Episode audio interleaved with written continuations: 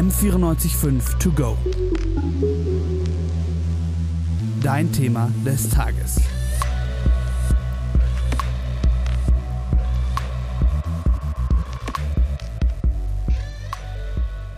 Fünftausendsiebenhundertachtundfünfzig Läufer sind seit dem 28. Juli unterwegs. Diese Stimme ging 1972 rund um die Welt. Joachim Fuchsberger, kurz Plecki, war der damalige Stadionsprecher bei den Olympischen Spielen in München 1972. Fast unverhofft bekam die bayerische Landeshauptstadt damals die Zusage, der Austragungsort der 20. Olympiade zu werden. Wie es überhaupt dazu kam, wie es damals war, dabei zu sein und was die Spiele 1972 mit 2022 zu tun haben, das ist unser heutiges Thema. Mit meinem Kollegen Dennis Reinhardt. Und meiner Kollegin Maximiliane Hoferer.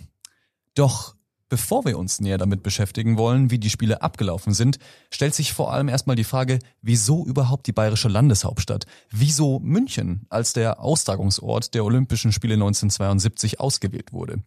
Wäre nicht Berlin oder Bonn naheliegender gewesen? Ja, im Grunde war es ja erstmal eine sportpolitische Entscheidung. Also 1965 hatte das Internationale Olympische Komitee bei seiner Sitzung in Madrid abgesegnet, dass die DDR ab sofort eine eigene Mannschaft für die Olympischen Spiele aufstellen darf.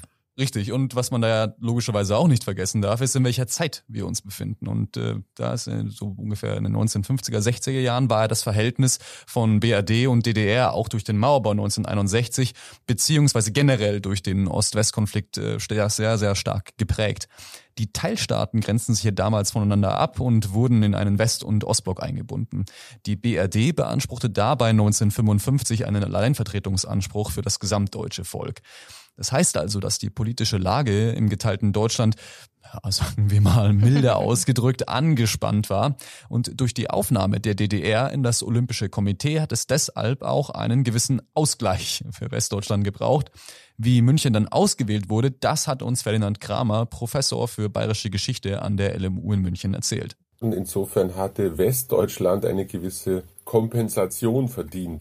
Und das hat der Chef des Nationalen Olympischen Komitees genutzt und hat dann sondiert, ob und welche deutsche Stadt gegebenenfalls, westdeutsche Stadt gegebenenfalls Spiele austragen könnte. Und dann gab es Überlegungen mit Berlin, was aber wegen dieses besonderen Status von Berlin und auch wegen der Vorgängerspiele von 36 und der NS-Belastung verworfen wurde. Wobei man dazu sagen muss, dass das heute manchmal etwas verengt gesehen wird. Denn eigentlich waren die Olympischen Spiele von Berlin ein Erfolg der Weimarer Republik gewesen. Und dann hat eben das politische System gewechselt. Die Nazis haben mit ihrer Errichtung der Diktatur das dann als Propagandainstrument genutzt. Dann gab es Überlegungen Ruhrgebiet, aber das Ruhrgebiet ist eben nicht eine Stadt, sondern sind mehrere Kommunen, was dem olympischen Reglement nicht entsprach. Und so hat sich das Ganze bald auf München konzentriert, das ohnehin den Titel heimliche Hauptstadt Deutschlands in dieser Zeit bekommen hat, weil sich immer mehr kulturelles Leben, wirtschaftliches Leben in München geballt und konzentriert hat. Willi Daume, der Präsident des Nationalen Olympischen Komitees, hatte als erster die Idee und konnte dann auch Münchens derzeitigen Oberbürgermeister Hans-Joachim Vogel für die Idee sofort begeistern. Das Problem aber dabei war, dass München für die Spiele ja noch gar nicht gerüstet war. Also es gab keine Anlagen, nichts. Aber das musste dann eben halt noch gebaut werden. Alle Sachen, die die Stadt eh schon lange in Angriff nehmen wollte. Im April 1966, auf dem 65. Treffen des Internationalen Olympischen Komitees, wurde schließlich die Entscheidung getroffen. Zur Wahl standen damals Detroit, Madrid, Montreal, ja und halt München. Richtig. Und an diesen historischen Moment, von dem du gerade gesprochen hast, an dem schließlich bekannt gegeben wurde, wer die Stadt sein sollte, die die Olympischen Spiele 1972 austragen sollte, da kann sich auch noch unsere Zeitzeugin Friedel noch sehr gut erinnern.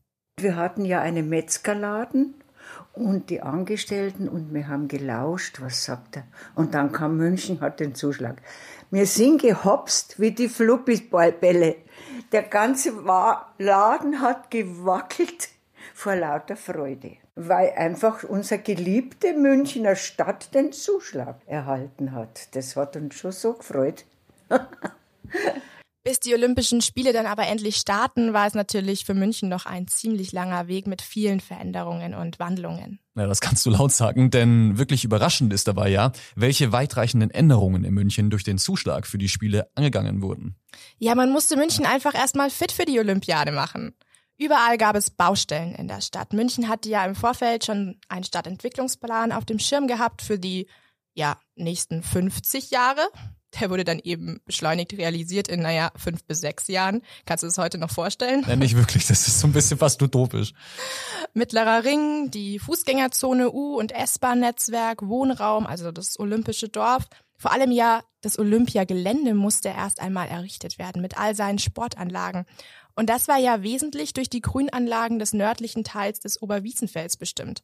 Immerhin war das Konzept ja Olympische Spiele im Grün. Aber, das ist nochmal wichtig zu erwähnen, es gab ja nicht nur diese Olympiabegeisterung. Ich meine, klar, olympisches Dorf, yay und so, aber es klar gab es wie immer eigentlich auch Kritik.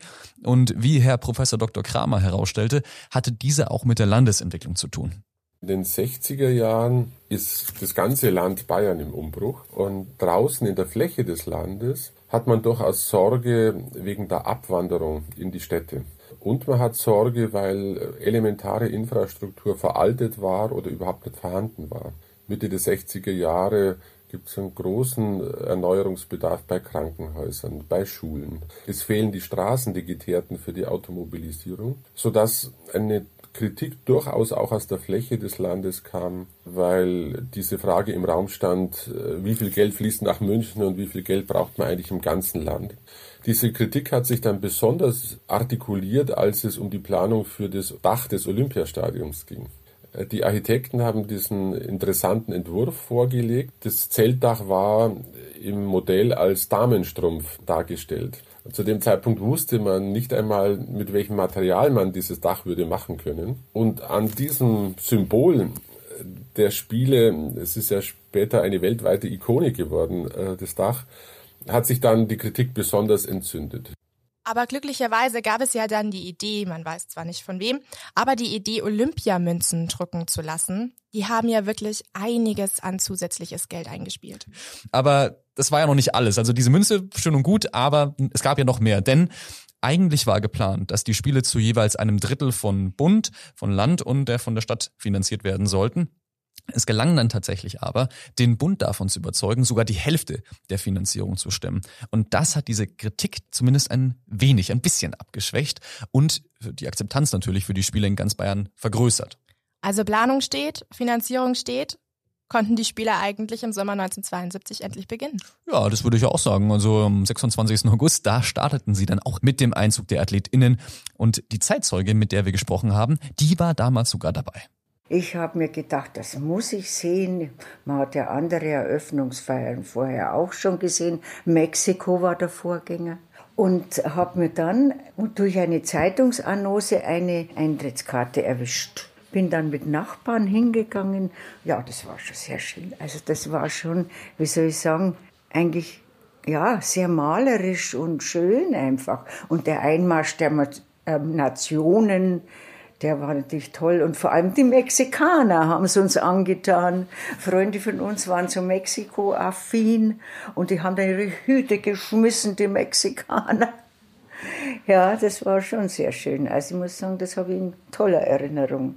Dann kam eine Verlosung. Da gab es eine Verlosung, da konnte man teilnehmen, Adresse hinschreiben und da haben wir viermal Karten erwischt. Und zwar für den Ruderwettbewerbe in der Regattastrecke Oberschleißheim und in der Olympiahalle Kunstturnen mit der berühmten kleinen Korbut und im Olympiastadion die Frauenstaffel, wo unsere gewonnen haben.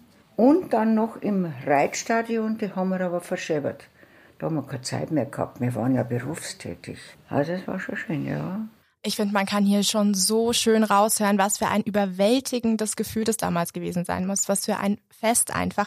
Aber direkt nachempfinden ist, denke ich, schwer. Also ich, ich kann mir das heute nicht mehr so gut vorstellen, wie das tatsächlich gewesen wäre, da dabei zu sein. Was für ein Lebensgefühl das war. Absolut. Ich meine, gut, man darf ja auch nicht vergessen, wir sind jetzt hier auch 50 Jahre von weg. Also ist jetzt die Frage, ob wir genauso euphorisch wären wie damals die Leute. Aber diese Freude und diese Euphorie, von der du gesprochen hast, die ergriff ja damals ganz München, wobei nicht nur München, man kann ja fast schon sagen ganz Bayern, egal ob du direkt dabei warst oder nicht, ob du vom Fernseher zugeschaut hast oder ob du ähm, sogar im Stadion warst. Und Herr Professor Dr. Kramer erinnerte sich ja sogar noch an seinen Onkel zurück, der als Held der Familie quasi gefeiert oder angesehen worden ist, einfach nur weil er als Betreuer für die Gäste tätig war. Die Eröffnungsfeier war ja auf jeden Fall dann ein absoluter Erfolg und das gesamte Konzept um die Festlichkeiten herum auch, wie sich ja auch Friedel nochmal daran erinnern konnte. Dieses Konzept von Odel Eicher, die, das war ja wirklich einmalig. Das hat man eigentlich in keiner Olympiade, in keiner Stadt mehr. So ein schönes Konzept. Und es sollten ja diese heiteren Spiele werden, sind sie auch geworden, bis am Schluss. Aber ja, die Spiele, die eigentlich als die Spiele des Friedens, die heiteren Spiele in die Geschichte eingehen sollten, mussten am 5. September einen tragischen, abrupten Bruch erfahren. Um circa halb fünf in der Früh stürmten acht Mitglieder der palästinensischen Terrorgruppe Schwarze September mit Sturmgewehren bewaffnet das Quartier der israelischen Olympiamannschaft im Olympischen Dorf es ist ihnen ein leichtes, die Sportler zu überwältigen. Ja, das ist ja eben so, man, man fragt sich heutzutage wahrscheinlich, wie kann das denn sein? Es gibt überall so viele Sicherheitsvorkehrungen und es ist fast schon lachhaft, wenn ich euch jetzt erzähle, dass die Tür zur Wohnung überhaupt nicht abgeschlossen war damals. Denn äh, das hat einen gewissen Grund bei den Olympischen Spielen. Da versuchte man ja generell die Sicherheitsmaßnahmen sehr, sehr locker zu halten, um eben diese Veränderungen darzustellen, diese Veränderungen zu leben. In, in, gerade in Abgrenzung zu, zu Berlin, zu den Olympischen Spielen 1936 dass man jetzt eben Fortschritte gemacht hätte, sich weltoffener zeigen würde, toleranter und dergleichen. Und das öffnete den Terroristen wortwörtlich die Tür und Tor, wenn man es so haben möchte. Ja, wortwörtlich. Und das wurde den Sportlern auch einfach zum Verhängnis. Zwei wurden direkt bei dem Überfall verletzt und starben schließlich auch daran. Die anderen elf waren in der Gewalt der palästinensischen Terrorgruppe. Und was ja eigentlich quasi das Unglaubliche ist. Ich meine, denk mal dran, wenn wir, wenn jetzt sowas bei den Olympischen Spielen, Winterspielen aktuell in Beijing, wenn das, wenn das stattfinden würde, ja, da würde sofort ein, ein wahrscheinlich ein Twitter-Shitstorm reinbrechen und sagen, oh, das geht ja überhaupt nicht, äh, brecht die Spiele ab. Aber das war am Anfang in München gar nicht so, denn gerade während das passiert ist, währenddessen, da gingen die Spiele weiter und wurden eben nicht pausiert. Man hoffte wohl auf eine Deeskalation, also die Terroristen forderten ja auf jeden Fall die Freilassung von 232 Palästinensern und der RAF-Mitglieder Andreas Bader und Ulrike Meinhoff aus der deutschen Haft. Und während ja eigentlich die deutschen Verhandlungsführer schon den Forderungen nachgeben wollten, war es ja dann die israelische Regierung, die dem Ganzen einen Riegel vorschob. Und, und das sollte man natürlich dazu sagen, nicht mal unbegründet, denn die israelische Premierministerin erklärte ja damals, dass sich kein Israeli auf der Welt mehr sicher fühlen könnte, wenn man hier jetzt einfach nachgeben würde. Genau, absolut. Und was folgt, waren dann Stunden der Verhandlungen, Strategiebesprechungen. Und das alles, und das ist ja das Unglaubliche, das kann man sich ja heute gar nicht mehr vorstellen, das alles wurde live übertragen im Fernsehen. Das ist natürlich vollkommen unglaubwürdig. Also stell dir mal vor, du machst den Fernseher an und oh, plötzlich siehst du da eine Live-Geiselnahme. Das ist ja, ja. heutzutage undenkbar und damals ja auch quasi ein Novum. Kamerateams befanden sich nämlich dann halt vor Ort, um vom Olympischen Dorf aus das zu übertragen. Und die Geiselnehmer bekamen dann natürlich auch alles mit und änderten dann ihre Strategie. Daraufhin forderten sie ungehindert, mit den Geiseln nach Kairo fliegen zu können. Ja, aber hier spätestens jetzt, da konnte dann Avery Brundage, der damalige Präsident des Internationalen Olympischen Komitees, nicht mehr länger untätig zusehen. Quasi jetzt, jetzt war der Twitter, der, der non-existente Twitter-Shitstorm zu groß und daraufhin brach er die Spiele dann ab. Um 21 Uhr machten sich dann die Terroristen mit ihren Geiseln und zwei Helikoptern auf dem Weg zum Münchner Militärflughafen, der sich in Fürstenfeldbruck befand, wo bereits die geforderten Maschine für den Flug nach Kairo bereitstanden. Was war denn damals dann der Plan? Ich meine, immerhin wollten die israelische und deutsche Regierung der Welt doch gerade nicht zeigen, dass man mit einer solch brutalen Tat davonkommt, gar Erfolg hat. Ja, das ist natürlich absolut richtig, aber sie hatten halt auch nicht vor, die Geiselnehmer einfach wegfliegen zu lassen. Also sie haben nicht gesagt, ja, okay, hier habt ihr alles und kein Problem, weil sonst kannst du dir vorstellen, dann kommt der Nächste an und macht genau dasselbe nochmal. Ähm, denn tatsächlich wollte die bayerische Polizei die Terroristen am Flughafen angreifen. Denn auf den Dächern waren fünf Polizisten bereits mit Sturmgewehren postiert, Aber das waren keine jetzt speziell ausgebildeten äh, Polizeibeamten, die irgendwie Spezialeinheit Terrorbekämpfung oder dergleichen, sondern das waren einfache Streifenbeamte und die hatten eben keine Ausbildung zum Präzisionsschützen abgelegt. Wir auch, ist ja, äh, ja nicht davon aus, dass genau sowas irgendwann vorkommen wird. Aber auch im Flugzeug selber, da waren Polizisten anwesend. Diese hatten sich dann als Teil der Besatzung getarnt, waren aber genauso auch nur mit Standarddienstpistolen bewaffnet. Und kurz bevor der Hubschrauber dann landete, da wurden dann auch der Einsatz für die Polizisten im Flugzeug abgebrochen, denn es schien ausleglos quasi, dass die Geiselnehmer so mit äh, diesen Waffen äh, überwältigt werden können. Und auch, das ist ja quasi auch ein wenig unglaubwürdig, es wurde nicht mal daran gedacht, gepanzerte Sonderwagen oder ähnliches bereitzustellen, einfach für den Fall der Fälle, sondern es wurde einfach, ist egal. Es herrscht ja völliges Chaos da. Ja, das kannst du natürlich laut sagen, denn es gab auch eine Fehlmeldung um Mitternacht herum, dass alle Geiseln in Sicherheit wären und der Einsatz erfolgreich beendet wurde. Aber in Wirklichkeit, da es war eigentlich ein ständiges Hin und Her und es kam immer wieder zu Schusswechseln. Und kurz nach Mitternacht, als dann doch endlich gepanzerte Sonderwagen vor Ort waren, da wurde dann den Terroristen bewusst, dass nun sie eben jetzt diejenigen sein würden, die hier wohl nicht mehr heil herauskommen würden. Und äh, jetzt, was jetzt kommt, das klingt eigentlich fast wie im Film quasi, denn die Terroristen mit ihren Geiseln im Hubschrauber, die schossen dann um sich, warfen sogar eine Granate und drei Geiselnehmer wurden dann von den Scharfschützen ausgeschaltet. Zwei palästinensische Terroristen und neun israelische Sportler starben durch eben diese Handgranate und durch eine verirrte Kugel verstarb bei dem Einsatz sogar noch ein Polizist, der eigentlich gar nicht direkt am Schusswechsel beteiligt war, sondern im Kontrollzentrum saß. Und um etwa drei Uhr früh teilte dann der Olympia-Pressechef Hans Klein das Ergebnis der Befreiungsaktion mit. Ich kann mir gar nicht vorstellen, wie die Menschen das Ganze damals aufgenommen haben. Die Münchner und Münchnerinnen, die betroffenen Familien damals, ja eigentlich die ganze Welt. Und unsere Zeitzeugin Friegel, die kann sich ja an den Tag auch noch erinnern. Das war dann so, da waren wir bei Freunden im Garten und man hat gewusst, dass diese Geiselnahme stattgefunden hat.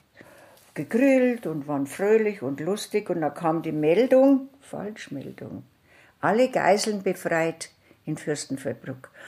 Dann waren wir natürlich noch freudiger, haben noch mehr rumgetanzt. Wir waren da so fünf, sechs Leute. Und eine halbe Stunde später kam dann, also da bin ich schon immer noch gerührt diese Meldung, dass alle tot sind. Schlimm. Ein Tag nach dem Attentat, nach der Geiselnahme der israelischen Mannschaft und der missglückten Befreiungsaktion, stand dann natürlich die große Frage im Raum, weitermachen oder aufhören? Im Münchner Olympiastadion wehten die Flaggen auf Halbmast. Die Trauerfeier, die man angesetzt hat, begann mit dem Trauermarsch aus der Eroica von Ludwig van Beethoven, die damals von den Münchner Philharmonikern gespielt wurde. Und hinter den Kulissen, hinter den Kulissen war bis zu diesem Zeitpunkt immer noch nicht entschieden, wie es denn jetzt gerade überhaupt weitergehen soll. Ja, eben, das kann man ja auch sehr, sehr gut beispielhaft an Blackie Fuchsberger sehen. Denn der wusste ja bis zuletzt in seiner Sprecherkabine nicht, was er gleich ansagen soll, ob es jetzt weitergehen würde oder eben nicht. Willi Daume, der damalige Präsident des Organisationskomitees, Shmuel Lalkin, Vorsitzende der israelischen Olympiamannschaft und Bundespräsident Gustav Heinemann, die sprachen daraufhin zu den 80.000 ZuschauerInnen im Olympiastadion. Bis zu diesem Zeitpunkt hatte sich keiner zu den Olympischen Spielen, ob es eben nun zu einem abrupten Ende kommen würde oder nicht, geäußert. Am Ende war es dann Avery Bundridge, der Präsident des Internationalen Olympischen Komitees, der den alles entscheidenden Satz sagte. Alle haben quasi nur auf sein Urteil, auf ja, seine Entscheidung gewartet. The games must go on. Die Spiele müssen weitergehen. Die Stimmung der heiteren Spiele an den Tagen vor dem Attentat waren aber so natürlich nicht mehr da. Wie ist das jetzt einzuordnen? Das Attentat hat natürlich gravierende Folgen gehabt äh, für die Spiele als solches aber dann auch für die spätere Erinnerung der Spiele. Zunächst mal hat das Attentat auch eine Bedeutung gewonnen in der Tragik der Spiele. Es beginnt als die heiteren Spiele. Bei der Eröffnungsfeier kriegt es einen symbolischen Ausdruck.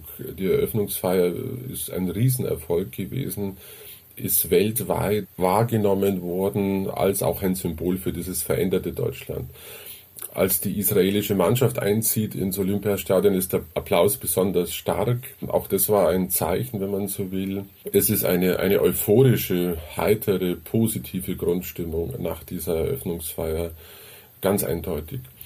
Das Attentat bricht brutal ein. Dann kommt natürlich hinzu, dass angesichts der Vergangenheit bis 45, angesichts von Judenverfolgung und Holocaust, äh, das als besonders tragisch empfunden wird, dass Menschen aus Israel äh, in, in Deutschland wieder sterben und dass man die Sicherheit nicht gewährleisten konnte.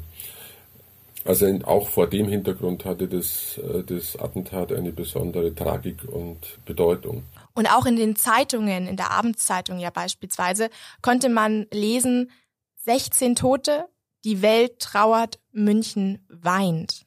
Und Willi Daume soll auch gesagt haben, sie haben uns einfach die Seele aus dem Leib geschossen. Also dieses Gefühl, was da transportiert wurde. Das ist äh, schwer zu glauben, wenn man es jetzt natürlich äh, aus der heutigen Sicht sieht, so einen tragischen Einschnitt. Ähm, würdest du dann sagen, oder kann man das so sagen, dass die heiteren Spiele einen relativ tragischen Bruch oder vielleicht Einschnitt ja erfuhren? Ja, absolut einen brutalen. Also am Ende der Olympischen Spiele am 11. September folgte ja dann gleich der nächste Schock. Ein, den ja auch viele damals gar nicht so mitbekommen haben. Kurz nach 20 Uhr, nachdem die Abschlussfeier begonnen hatte, das olympische Feuer erloschen ist, bekam der damalige Verteidigungsminister Georg Leber die Mitteilung, dass in Stuttgart ein Flugzeug von Arabern gestohlen wurde mit der Absicht, Bomben über das Olympiastadion abzuwerfen. Was jetzt ist da natürlich die Frage. Absolut, denn du darfst ja auch nicht vergessen, wir befinden uns hier gerade relativ kurz nach dem Attentat der Terrorgruppe Schwarze September. Das heißt also, dass Leber relativ sicher unter Handlungszwang, und das war starken Handlungszwang stand, besonders nachdem der deutschen Polizei bei der Geiselnahme nur wenige Tage zuvor vorgeworfen wurde, gar nicht richtig ausgerüstet gewesen zu sein. Oder manche Leute haben sogar davon gesprochen, dass sie vollkommen überfordert gewesen war und dass es also völlig chaotisch und unkontrolliert abgelaufen wäre. Das haben wir ja schon so ein bisschen behandelt. Äh, dass es gibt definitiv Stimmen, die das, die das so sehen. Nachdem Leber weitere Informationen eingeholt hatte, ordnete der Verteidigungsminister in Abstimmung mit der Flugsicherung den Start der Alarmrotte des Jagdgeschwaders 74 vom Flugplatz in Neuburg an der Donau an. Das heißt also, dass zwei komplett bewaffnete Kampfjets daraufhin in Richtung Münchner Olympiastadion unterwegs waren. Knapp nach deren Start meldete sich ja dann aber nochmal die Luftraumüberwachung, dass die Flugzeuge einfach vom Radar verschwunden sind, wohl im Tiefflug. Und währenddessen wurden ja in dem Olympiastadion selber führende Politiker diskret benachrichtigt, die dann auch ihren Platz verlassen haben. Auch Fuchsberger wurde eine Nachricht zugeschoben, auf der damals stand, nicht identifizierte Flugobjekte im Anflug auf das Olympiastadion, möglicherweise Bombenabwurf.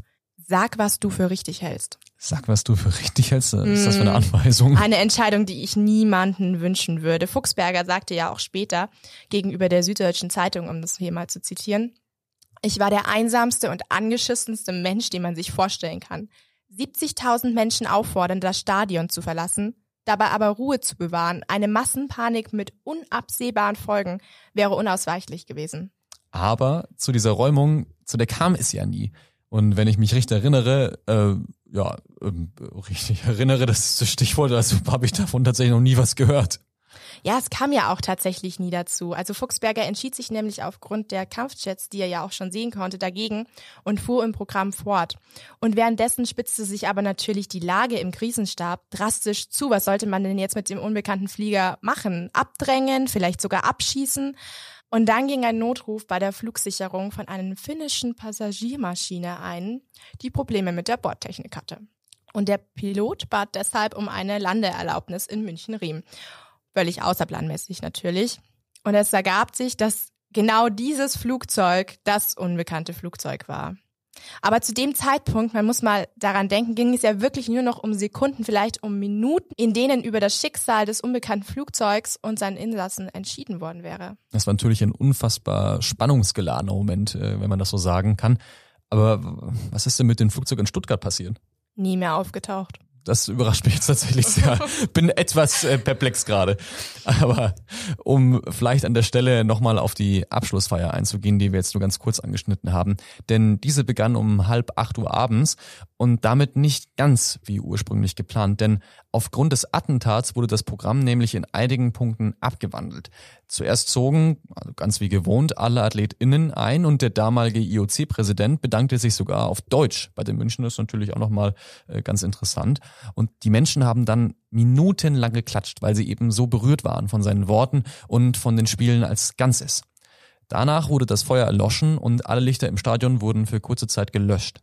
Aber, und jetzt kommt eben diese Änderung im Programm, denn im Anschluss wurde noch eine Gedenkminute für die Opfer abgehalten. Es wurde also versucht, diese relativ ungewöhnliche Situation trotzdem noch zumindest ein wenig normal zu gestalten. Und welche Bedeutung hatte jetzt eigentlich diese Spiele von 1972 für München direkt gehabt? Ja, das kann ich dir leider nicht in einem Satz zu beantworten. Das ist natürlich ein bisschen komplexer, aber München trug ja schon 1960 eine große Veranstaltung aus, nämlich den Eucharistischen Kongress der katholischen Kirche, denn der war bis dahin das größte internationale Ereignis in Deutschland nach dem Ende des Zweiten Weltkriegs und auch generell in dieser Zeit, denn da wählte die Stadt für sich den Slogan Weltstadt mit Herz. Und damit versuchen sie sich natürlich neu zu positionieren, wie du dir vielleicht denken kannst. Ja klar, ein völlig neues Bild von Deutschland, das München hier repräsentierte, 25 Jahre nach dem Zweiten Weltkrieg abzugeben. Und das vor allem ein modernes, liberales, weltoffenes Deutschland sein sollte, was sich ja auch wieder in den Konzepten für die Olympischen Spiele 1972 widerspiegelte. Transparenz, Offenheit, Heiterkeit. Ja, absolut. Also die Spiele sollten ja in klarer Abgrenzung zu den Spielen von 1936 in Berlin stehen. Denn auf der anderen Seite gibt es dann ja logischerweise auch noch den Punkt der Infrastruktur. Denn München hatte zu dem Zeitpunkt circa 1,3 Millionen Einwohner, so roundabout. Und zu dieser Zeit finden sich aber ansonsten kaum andere Städte auf der Welt, die eine ähnliche Größenordnung besitzen, so also grob so eine Million Einwohner dergleichen, die beispielsweise ein U-Bahn-Netzwerk besitzen. Das heißt also, dieser infrastrukturelle Schub für München, der war immens, wie du dir vorstellen kannst. Und das ist ja noch nicht alles. Ja, allgemein wird sicherlich mit am stärksten der U-Bahn-Bau damit verbunden, der, der Bau der, der Fußgängerzone. Das ist schon ein gewaltiger Veränderungsprozess, der damit einhergegangen ist, wenn man sich vorstellt, dass man die Kaufinger Straße mit dem Auto reinfahren konnte und parken konnte da. Also das, äh, das ist schon eine, eine, große Veränderung gewesen. Also das sind sicherlich die, die, die stärksten Symbole in der Innenstadt. Dann natürlich äh, das Olympiagelände selbst, das ja ein Bürgerpark geworden ist in jeder Beziehung, bis hin zu den, äh, zu den Studierenden mit den kleinen Bungalows, die natürlich auch ein besonderes Flair für studentisches Leben ermöglichen. Also da ist schon einiges geblieben. Auch was man oft unterschätzt, die Sportstätten für den Breitensport. Die, die Bäder, die Sportanlagen, die ja der, den Menschen bis heute zur Verfügung stehen zur Freizeitgestaltung. Und wie du dir denken kannst, oder besser gesagt sehen kannst, vieles erinnert heute ja auch noch an die Olympischen Spiele von 1972, wenn auch nicht ganz so offensichtlich ähm, und direkt wie beispielsweise der Titel titelgebende oder titeltragende Olympiapark. Ja, man kann, glaube ich, zu Recht sagen, München wäre wohl heute nicht das München, das wir alle kennen, wenn die Olympischen Spiele 1972 nicht gewesen wären.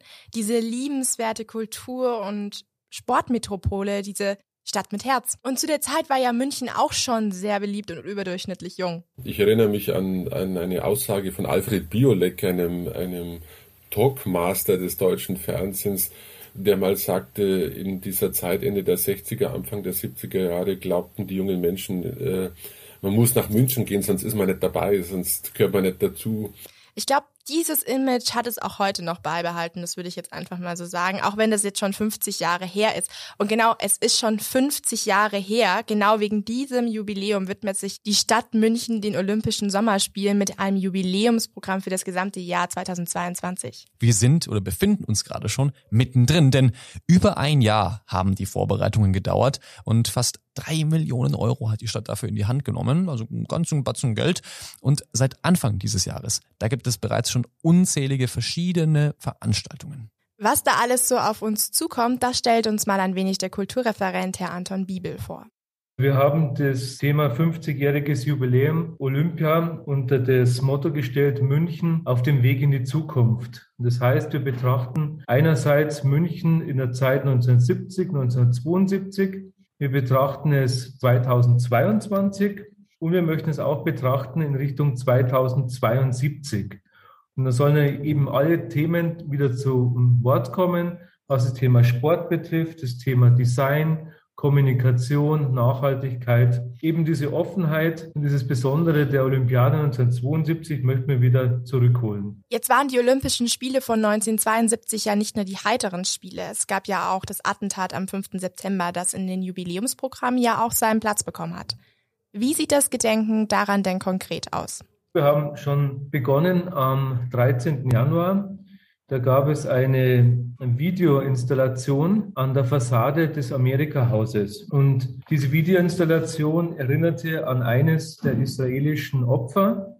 Und gleichzeitig gab es dazu einen QR-Code, wo man auch die entsprechende Geschichte nachvollziehen konnte.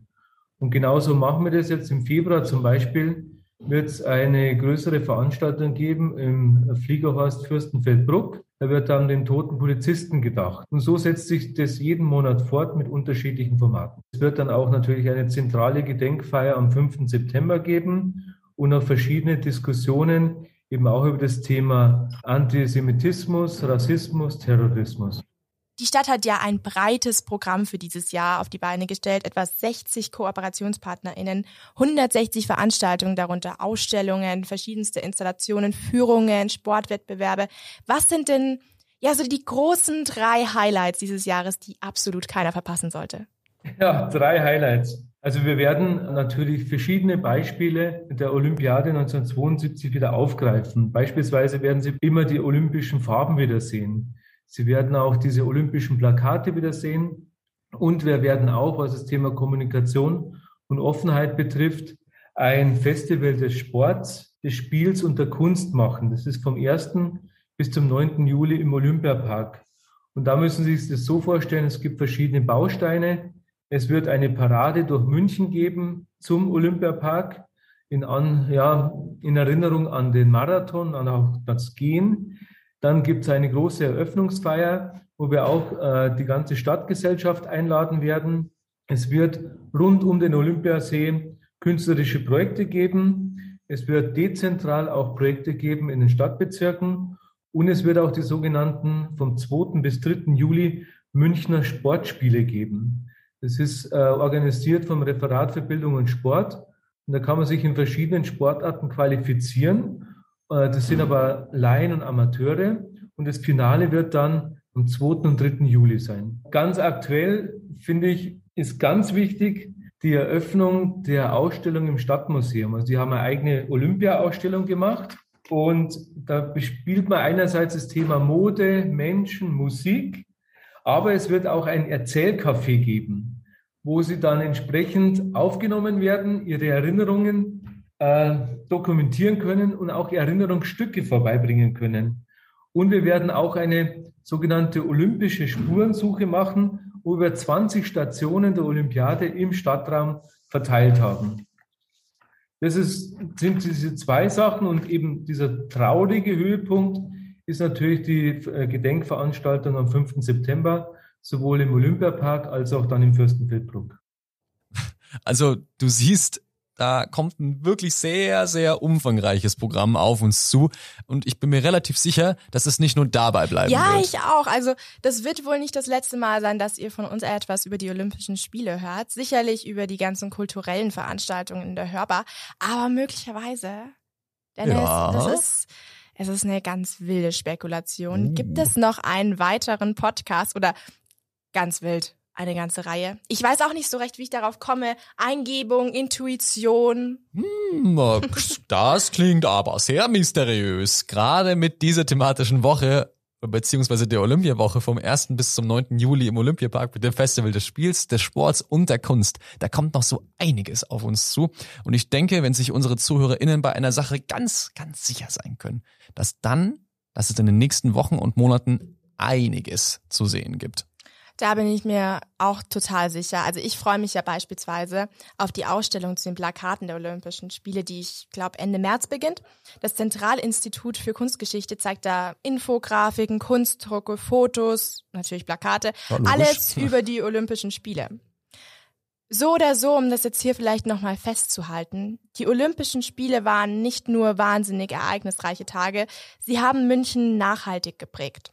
Wenn auch die Erinnerung an diese Zeit international stark durch das Attentat, durch diesen abrupten, tragischen Bruch der doch heiteren Spiele geprägt ist, bleiben sie für München nun mal auch Symbol eines umfassenden Wandlungs- und Modernisierungsprozesses für die gesamte Stadt. Richtig, doch jetzt möchten wir uns, oder müssen besser gesagt, wir uns von euch verabschieden. Wir ich denke, da kann ich für uns beide sprechen. Wir hatten enormen Spaß heute und hoffen, dass ihr auch bei der nächsten Folge von M945 To Go wieder mit dabei seid. Macht es gut. Ciao. Tschüss.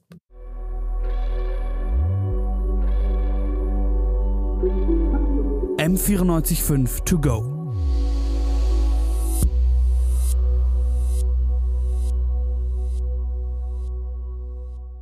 M945 To Go ist eine M945 Produktion. Ein Angebot der Media School Bayern.